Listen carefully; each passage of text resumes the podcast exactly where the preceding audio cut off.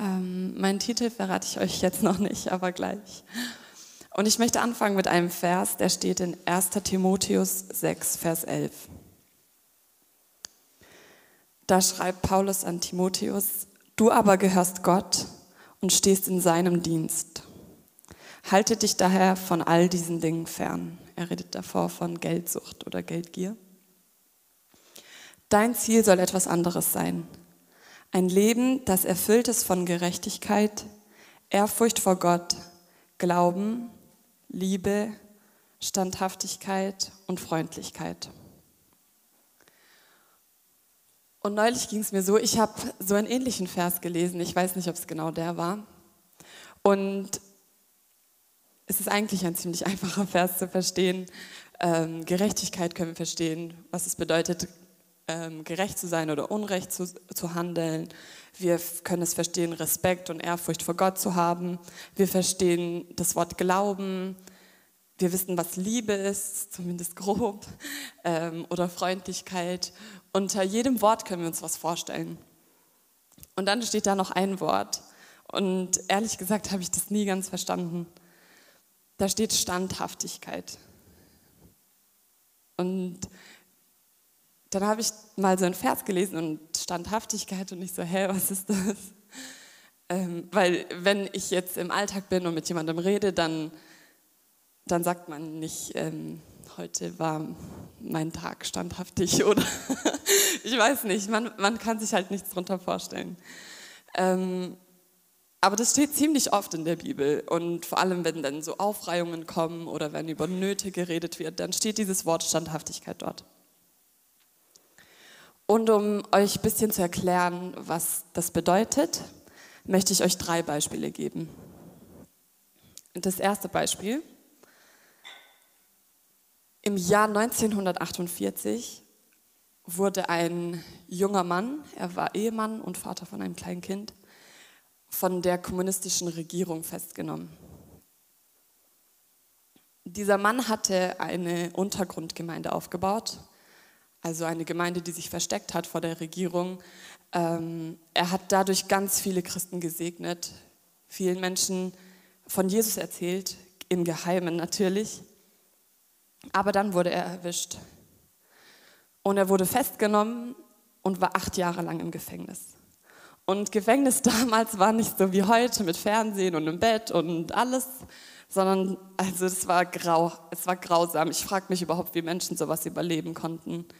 Ähm, er wurde gefoltert, er wurde geschlagen, aber nicht nur das, sondern man hat versucht, sein Gehirn zu waschen, im wahrsten Sinne des Wortes. Man hat ihn zugedröhnt äh, mit mit Propaganda ähm, stundenlang, tagelang, wochenlang ähm, haben sie so Kassetten laufen lassen, damit das in sein Gehirn reinkommt. Ähm, er wurde ohne Sonnenlicht gehalten, in, in Eiseskälte, in Einzelhaft. Er war ganz alleine, er hat kein Mensch gesehen, auf einem harten Boden, der kalt war, bis er fast verrückt wurde. Und das ging nicht nur kurze Zeit so, das ging acht Jahre lang so. Und dann wird er befreit. Ähm, er kommt ähm, nach Hause. Er sieht aus wie ein alter Mann, wiegt 40 Kilo oder so. Ähm, wird vereint mit seiner Familie und kurze Zeit später wird er wieder gefangen genommen. Und alles fängt von vorne an. Und als ich diese Geschichte gelesen habe, oder das ist eine wahre Lebensgeschichte, ähm, da habe ich mich gefragt, könnte ich äh, dieser Mann sein? Und vielleicht fragst du dich auch, könntest du diese Person sein, die nach so vielen Sachen noch immer an Gott festhält? Das zweite Beispiel ist einfach, nehmen wir meinen Opa zum Beispiel. Er ist 85 Jahre alt und ich habe heute ausgerechnet, dass er seit 56 Jahren mit derselben Frau verheiratet ist, mit meiner Oma. 56 Jahre eine Frau. Und ihr könnt euch vorstellen, die Frau hat er gesehen ähm, mit Fehlern, im schlimmsten Versagen. Sie hat ihn enttäuscht, sie hat ihn verletzt, sie hat ihn bestimmt beleidigt. Ähm, sie war mal schöner, ähm, jetzt ist sie mit Falten, sie war krank, sie war gesund. Aber er ist noch immer ihr Mann. Und das dritte Beispiel ist einfach nur ein ganz alter Baum. Ein 100 Jahre alter Baum, der richtig dick ist, dass man ihn kaum umfassen kann. Wenn wir jetzt diese drei Beispiele nehmen, was haben diese drei Beispiele gemeinsam? Und es ist genau dieses Wort vom Vers. Es ist Standhaftigkeit. Und in anderen Worten, um Standhaftigkeit zu definieren oder zu beschreiben, es bedeutet einfach, da zu bleiben, stehen zu bleiben, nicht wegzulaufen, im Sturm da zu bleiben, im Kampf da zu bleiben und zu kämpfen, nicht zu brechen unter der Last des Lebens. Einfach stehen bleiben, festbleiben. Dieser Baum, dieser Opa und dieser Mann, der seinen Glauben nicht aufgegeben hat. Und meine erste Frage, mein erster Punkt für euch ist, warst du letztes Jahr standhaft? Ich bin ehrlich, wir alle, wir leben ziemlich gut hier in Deutschland. Wir werden nicht gefoltert, wir werden nicht verfolgt. Ähm, keine Ahnung, wir haben einfach alles. Ähm, aber wenn wir ehrlich sind, dann ist vielleicht nach außen hin alles so schön, aber trotzdem werden auch wir ähm, verfolgt von Sachen. Wir werden von Sünde versucht, von bösen Dingen, Dinge, die wir nicht tun sollten. Ähm, uns trifft Leid, Krankheit, wir versagen, wir haben Herausforderungen und Schwierigkeiten. Und das können ganz unterschiedliche Sachen sein. Vielleicht wurdest du letztes Jahr richtig schlimm krank. Oder du hattest einfach nur mit deiner Faulheit zu kämpfen, jeden einzelnen Tag. Oder du hast so richtig krass ähm, die Last von einer Sünde gespürt, von der du nicht losgekommen bist. Oder du wurdest in der Schule ausgelacht, weil du an einen Gott glaubst. Ähm, oder du wirst davon versucht, für Reichtum und Geld zu leben, die größte Villa zu haben. Vielleicht versucht auch einfach nur Schmerz und Leid, ähm, dich von deinem Glauben abzubringen. Oder Tod, vielleicht ist jemand gestorben. Also es gibt Dinge, die uns verfolgen und Dinge, die uns herausfordern und unseren Glauben wegnehmen möchten. Und meine Frage ist, in all diesen Dingen, vielleicht war es bei dir etwas ganz anderes, aber was auch immer deine Herausforderung letztes Jahr war, ist meine Frage, warst du standhaft? Bist du da geblieben? Hast du gekämpft gegen diese Dinge? Oder bist du einfach nur weggerannt? Bist du weggerannt? Hast du aufgegeben? Bist du weggerannt vor der Herausforderung, von der Verantwortung, die du eigentlich hattest? Bist du vielleicht zu stundenlangem Netflix gerannt? Ähm, vielleicht zu Alkohol oder Drogen? Oder bist du da geblieben in all diesen Schwierigkeiten und hast du gekämpft? Warst du treu und gehorsam, als es schwierig wurde? Oder hast du vielleicht deinen Glauben verraten? Und das ist der erste Punkt. Einfach mach dir Gedanken darüber, ob du letztes Jahr standhaft warst, wie so ein alter Baum, der sich niemals wegbewegt hat. Aber mein zweiter Punkt ist viel, viel wichtiger, weil mein zweiter Punkt nicht über die Vergangenheit spricht. Die zweite Frage ist, wirst du standhaft sein? Es ist viel wichtiger, was du ab heute anders machst. Die Vergangenheit kannst du nicht mehr ändern, aber dein Heute hast du in deiner Hand. Und ich kann dir sagen, du kannst sogar deine Zukunft beeinflussen. Und darum die Frage, wie, wirst, wie wird dein nächstes Jahr sein? Wirst du nächstes Jahr standhaft sein? Wirst du heute Abend standhaft sein? Heute Nacht? Morgen früh? Was wird morgen sein? Wenn wieder Sachen kommen oder Schwierigkeiten kommen, wirst du dann bleiben? Wirst du dann stehen bleiben? wirst du da feststehen bleiben.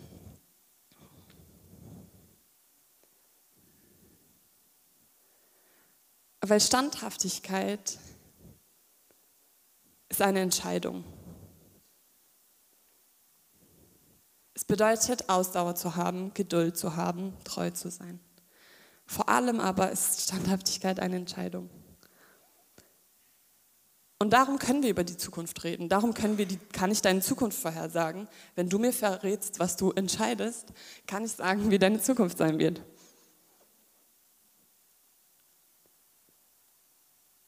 Wenn dein ganzer Körper weglaufen will von etwas, fliehen will von etwas, dann kostet es sehr, sehr, sehr viel Überwindung, um Kraft da zu bleiben.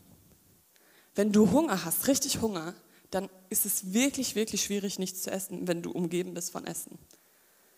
Oder wenn du Durst hast und dann Brunnen vor dir ist mit frischem Wasser, dann kostet es sehr, sehr, sehr viel Überwindung, nicht zu trinken, weil Automat, die automatische Reaktion deines Körpers ist, dorthin zu rennen und zu trinken. Und deshalb brauchen wir Entscheidungen, wenn unser Körper weglaufen will. Und hier komme ich auch auf den Titel ähm, von dieser kleinen Ermutigung. Und der lautet, passend zu gestern Abend, du entscheidest deine Geschichte. Gott schreibt sie vielleicht und Gott hat wunderbare Dinge vorbereitet, das hat er uns versprochen. Aber am Ende entscheidest du deine Geschichte.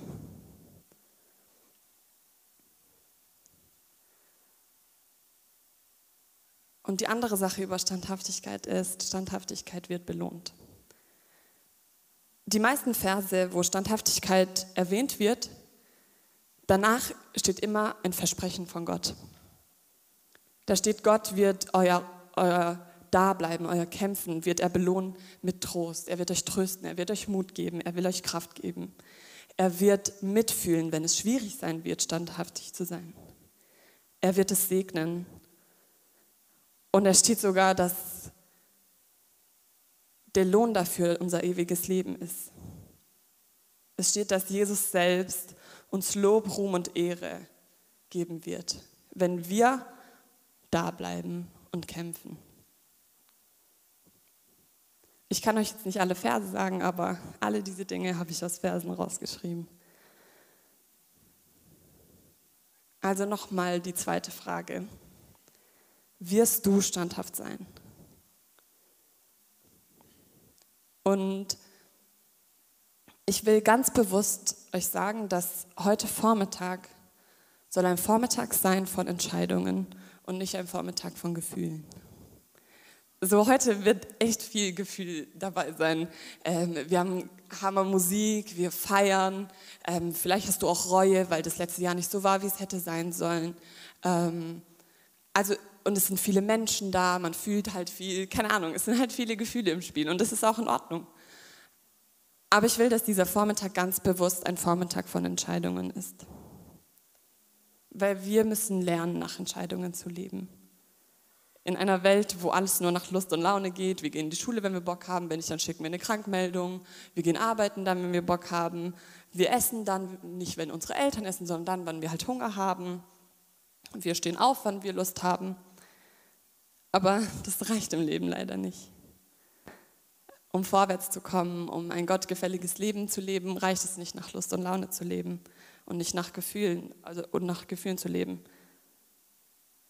Wir brauchen Entscheidungen, vor allem im Glauben. Und darum will ich dich fragen, was musst du heute entscheiden? Was musst du vielleicht zum ersten Mal entscheiden? Was musst du wieder entscheiden? Was musst du neu entscheiden? Ich gebe ein paar Beispiele, damit es euch ganz praktisch ist. Ähm, vielleicht müsst ihr euch entscheiden, eure Eltern zu lieben, weil sie euch nicht wirklich verstehen können. Oder vielleicht müsst ihr euch entscheiden, trotz Krankheit an Gott festzuhalten und ihm zu vertrauen. Vielleicht müsst ihr euch entscheiden, Angst und Verletzungen loszulassen, die ihr erlebt habt. Oder Gott gehorsam zu sein, Gott gehorsam zu sein und vielleicht sogar euren Eltern gehorsam zu sein. Vielleicht hat Gott zu euch geredet, ihr sollt einen Dienst anfangen und jetzt ihr habt es nicht getan und ihr müsst euch heute entscheiden, den Dienst anzufangen. Vielleicht ist es die Entscheidung, regelmäßig zu beten oder Bibel zu lesen. Oder diesen Vers, tut alles, was ihr tut, wie für den Herrn, ernst zu nehmen. In der Schule wirklich mal zu lernen und nicht nur dort abzuhängen. Eure Arbeit vielleicht ernster zu nehmen. Vielleicht müsst ihr euch entscheiden, Abhängigkeiten loszulassen, wenn ihr mit Alkohol zu kämpfen habt mit Pornos oder mit Habgier. Ich weiß es nicht. Das sind nur ein paar Beispiele. Und du weißt, was du entscheiden musst. Ich werde es dir nicht sagen können. In Hebräer 10, Vers 36 steht, ja, was ihr nötig habt, ist Standhaftigkeit. Denn wenn ihr unbeirrt Gottes Willen tut, werdet ihr einmal erhalten, was er euch versprochen hat. Und ich will, dass ihr jetzt in diesem Moment einfach vielleicht euer Notizbuch rausnimmt oder euer Handy und die Notizen-App und schreibt dir die Dinge auf, die du heute entscheiden musst.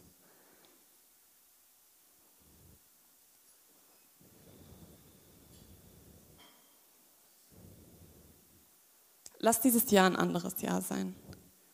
Ein Jahr, das nicht von Gefühlen bestimmt ist, sondern von täglichen Entscheidungen.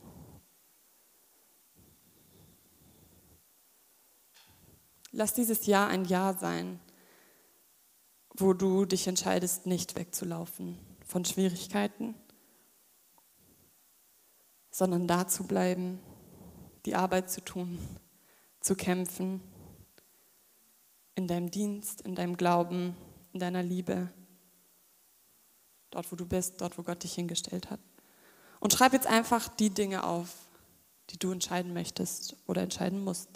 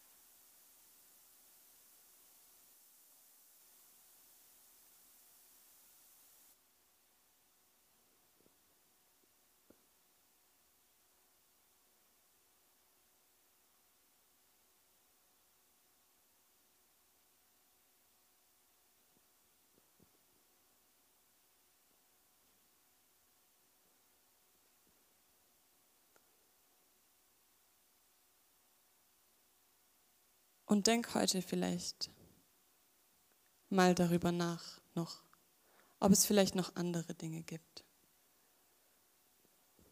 für die es Zeit wird, sich zu entscheiden. Wo du letztes Jahr versagt hast, weil du keine Entscheidungen getroffen hast. Oder weil du weggerannt bist. Und schreib dir diese Dinge auf und fang an, dich jeden Tag dafür zu entscheiden. Und ich kann dir versprechen, Gott wird es belohnen, er wird es segnen und du wirst ein besserer Mensch sein, als du es warst davor.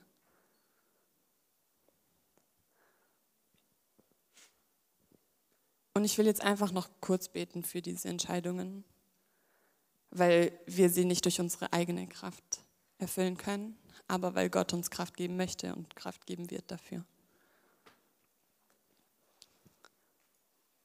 Gott, du weißt jedes Wort, das aufgeschrieben ist.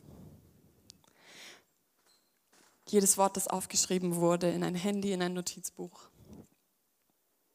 Gott, du sagst, du weißt die Worte, bevor wir sie überhaupt aussprechen. Du sagst, deine Augen sehen alle Dinge. Ich weiß, dass du alles gelesen hast, was geschrieben wurde. Und du weißt auch, wo vielleicht schwierige Dinge aufgeschrieben wurden. Und ich bitte dich einfach, dass du uns durch deinen Heiligen Geist hilfst, an diesen Entscheidungen nicht nur an einem Tag festzuhalten, sondern jeden Tag nächstes Jahr, bis ans Ende unseres Lebens. Herr, wenn du Menschen herausfordern möchtest, junge Menschen in den Dienst zu treten oder Veränderung zu bringen in ihre Schulen, in ihre Familien, bitte rede zu ihnen und ich bitte dich, dass du ihre Herzen weich machst, um deinen Ruf zu hören und darauf zu antworten, nicht mit Gefühlen, sondern mit Entscheidungen, weil Entscheidungen unser Leben bestimmen. Und ich bitte, dass sie verstehen, dass sie ihre Geschichte am Ende entscheiden. Weil du legst immer zwei Wege vor sie. Vor uns, auch vor mich. Du legst immer den Weg des Lebens vor uns, den Weg des Segens und den Weg des Todes und des Fluchs. Und wir können uns nicht nicht entscheiden. Und ich bitte, dass wir dieses Jahr immer den Weg des Lebens entscheiden, den Weg des Segens. Herr, dass du eines Tages von uns sagen kannst, wir waren Christen, die standhaft waren, die geblieben sind, die gekämpft haben im Feuer, im Kampf, im Sturm, die da waren und da geblieben sind, weil sie angefangen haben, nach Entscheidungen zu leben und nicht nach ihren Gefühlen. Und ich bitte dich, dass wir immer mehr Momente haben, die absolut ohne Emotionen sind, aber voll von göttlichen und gottgewollten Entscheidungen. Und ich weiß, du hast jeden einzelnen von uns an etwas erinnert, was er entscheiden muss. Und wir wollen das ernst nehmen, Gott. Wir wollen gehorsam sein. Und wir wollen, dass du eines Tages über uns sagen kannst, dass wir standhaft waren bis zum Ende. Hilf uns, Vater im Himmel, durch deinen Heiligen Geist.